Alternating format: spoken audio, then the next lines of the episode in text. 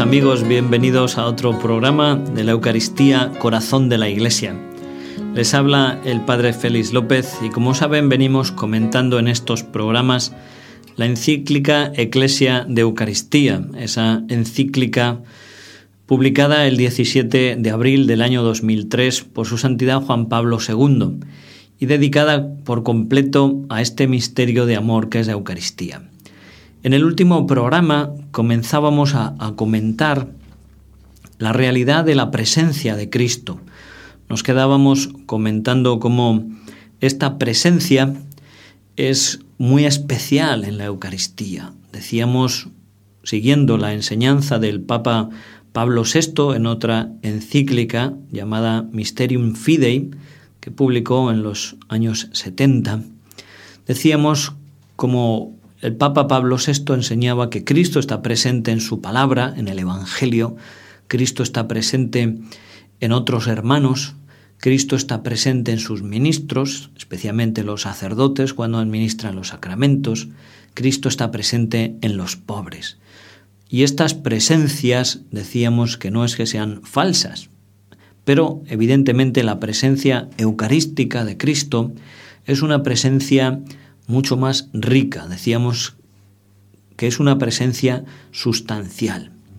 Una de las cosas que también hizo el Papa Pablo VI en esta encíclica Mysterium Fidei fue recalcar sobre todo la importancia del lenguaje cuando hablamos eh, de las realidades de la fe. Qué importante es usar las palabras correctas, especialmente palabras, términos que a través de la historia y a través de los siglos, la Iglesia ha ido perfilando, de tal forma que en ellas está contenida todo y solo lo que la Iglesia quiere expresar con ellas, para no dar lugar a ambigüedades. Una de las eh, condiciones, de las cualidades que debe tener el lenguaje que usamos en la Iglesia es precisamente el de ser conciso, el de ser adecuado, el de ser apropiado, para que exprese, como estoy diciendo, todo aquello y solo aquello que la Iglesia quiere expresar con esa palabra o quiere manifestar cuando habla de esa realidad. Por eso en, en, este misterio que estamos tratando, este misterio de la Eucaristía, es clave la palabra transustanciación. Es una palabra que viene, tiene un origen de la filosofía, pero en ella está contenido de una forma muy clara, muy concisa y muy precisa la realidad que sucede en el momento de la consagración, cuando el pan y el vino dejan de ser lo que son en su esencia, ¿eh? en su sustancia, y comienzan a ser precisamente el cuerpo, la sangre, el alma y la divinidad de Jesucristo. Sigue pareciendo pan, sigue sabiendo a pan, sigue pesando como el pan, tiene los mismos accidentes del pan en el color, en el olor, en el sabor, pero la sustancia ha cambiado. Nunca más es Cristo, perdón, nunca más es pan, sino que se ha transformado verdaderamente en el cuerpo, en la sangre, en el alma, en la divinidad de Jesucristo.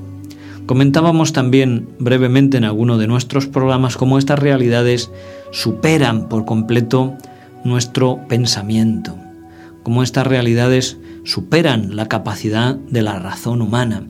Y es aquí donde entra el, el sí, el asentimiento de nuestra fe a las verdades que se nos han revelado. Tenemos que pensar que este, este choque, digamos, esta experiencia del ser superado, de ser trascendida las posibilidades de nuestra razón, no es algo que nos suceda solo a nosotros, es algo que ha sucedido desde los comienzos, los comienzos mismos de la Iglesia. No tenemos más que leer el Evangelio. Cuando Jesús está con sus apóstoles en Cafarnaún, lo podemos leer en el capítulo sexto del Evangelio de San Juan, el famoso discurso del pan de vida, cuando Jesús empieza a hablarles a los discípulos y a todos los que le escuchan de la realidad de la Eucaristía, el que no come mi carne y bebe mi sangre no tiene vida, todas estas palabras a ellos les, les hacían quebrarse todos sus esquemas mentales. Decían, pero ¿cómo puede este hombre darnos a comer su cuerpo y su sangre? Como que se, se escandalizaban de aquello que estaban oyendo. Y de hecho, muchos de sus discípulos le dejaron desde aquel momento.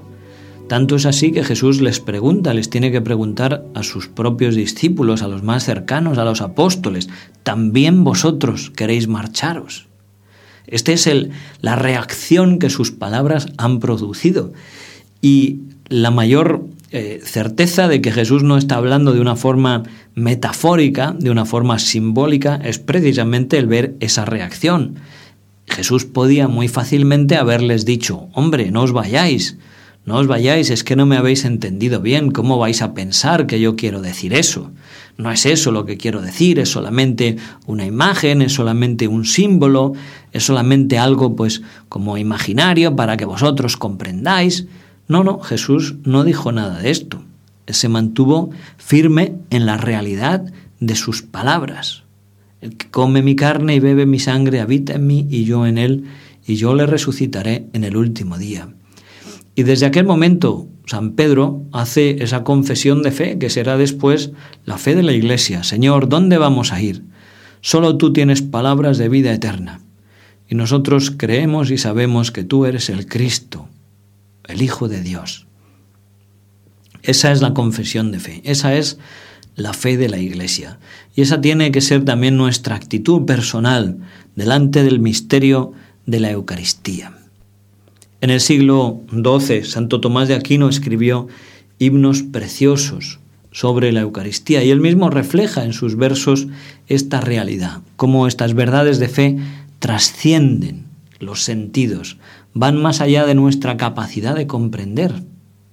Dudan los sentidos y el entendimiento, dice él, que la fe los supla con asentimiento.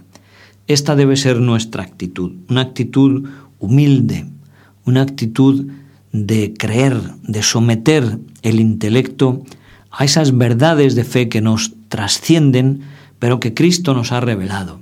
Él mismo nos da su palabra. Cristo que es la verdad, Él que es Dios y no puede ni engañarse ni engañarnos, Él que nos ha dado pruebas de ser digno de nuestra fe. A esa palabra de Cristo transmitida por la Iglesia es a la que nosotros asentimos cuando doblamos las rodillas en adoración ante este misterio de la presencia de Cristo en la Eucaristía. Algo que la Iglesia ha señalado mucho en este tiempo, especialmente en este momento actual, es la independencia de esa presencia eh, respecto de nosotros.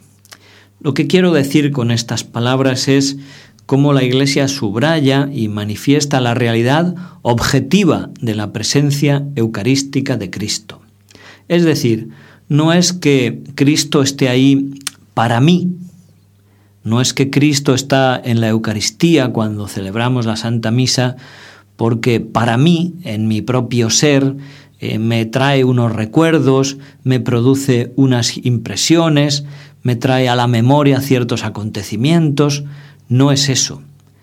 La presencia de Cristo es objetiva, de tal forma que si el sacerdote está solo celebrando la misa, Cristo sigue presente en la Eucaristía. Cristo está presente en la Eucaristía y si el sacerdote se marcha y reserva la Eucaristía en el sagrario, Cristo sigue presente en la Eucaristía, aunque no haya nadie y aunque esté en la soledad porque su presencia no depende de nuestra inteligencia o de que nosotros estemos ahí para percibirlo o no. Es decir, la presencia de Cristo es una realidad independiente, independiente de las personas que están alrededor, es una realidad independiente de la subjetividad humana. Es como el sol, como si alguien dijera que cuando yo cierro los ojos, el sol deja de existir porque yo no lo veo. Decir eso sería un absurdo, pues esto mismo es querer decir que la Eucaristía no estuviera Cristo presente si yo no estoy ahí, porque no está la fuerza en que Cristo está ahí para mí, sino Cristo está ahí, en sí mismo, por Él mismo, como una realidad objetiva siempre presente. Como decía antes, no hemos sido ni somos nosotros los primeros que han sentido dificultad en la inteligencia para aceptar el misterio. A lo largo de la historia, Dios nos ha dejado hasta milagros, milagros eucarísticos que Él ha tenido que hacer ante dudas de fe de muchos fieles, a veces incluso de sus ministros, sacerdotes. Hay libros enteros que están eh, que han recogido toda una historia de milagros eucarísticos. Aquí en España tenemos el de Daroca, tenemos el milagro de Alcalá de Henares, tenemos el milagro de Cebreiro, donde Cebreiro, un clérigo, dudaba de la presencia de Cristo en la Eucaristía cuando celebraba la misa. ¿eh? En ese momento el pan se transforma en carne, el vino se transforma en sangre que rebosa del cáliz. Lo mismo el milagro eucarístico de Lanciano en Italia, milagro que todavía se conserva. Cebreiro nosotros podemos contemplar el cáliz y la patena donde sucedió el milagro. En Lanciano se puede contemplar todavía la carne en la que se transformó aquel pan que estaba consagrado por aquel sacerdote que dudaba de la presencia de Cristo en la Eucaristía. En el anciano se puede contemplar todavía los coágulos de sangre, de aquella sangre que desbordó del cáliz. Estos, estos milagros, en concreto este milagro de anciano, ha sido también estudiado por la ciencia. Es en sí mismo otro milagro que estos eh, este trozo de carne todavía se conserve, que estos coágulos se conserven después de tantos siglos, que estén todavía incorruptos. Lo más fascinante de este milagro del anciano es que podemos ver, tenemos hoy los datos científicos que salieron del estudio realizado, como decía, en los años 70. ¿Y cuáles son esos datos científicos? Pues en primer lugar, que estos coágulos de sangre pesados uno a uno, pesando el más pequeño, tiene un peso determinado, unos cuantos miligramos. Si pesamos otro más grande, tiene el mismo peso que el anterior. Si pesamos otro más grande, tiene el mismo peso que los anteriores. Y si los pesamos todos juntos, tienen todos juntos el mismo peso que cada uno de ellos por separado. Y cuando se analizó la carne, se descubrió que era carne de un miocardio humano, es decir, de un corazón humano, del grupo sanguíneo AB, que es el grupo sanguíneo más común en Palestina. Todas estas cosas evidentemente son, podemos decir, subsidios, ayudas que Dios da a nuestra fe. Pero yo creo que no debemos ser nosotros como Santo Tomás, no debemos estar pidiendo milagros para creer. Dios nos los ha dado y Dios ha dado muchos, están ahí para que creamos en la Eucaristía. Pero lo más bonito por, por parte nuestra es precisamente aceptar la palabra de Cristo. Dichosos, le dijo Jesús a Tomás, dichosos los que crean sin haber visto, dichosos los que se fíen de mi palabra. Esto es lo que nosotros tenemos que hacer, contemplar la Eucaristía, creer y escuchar la palabra de Cristo en el Evangelio.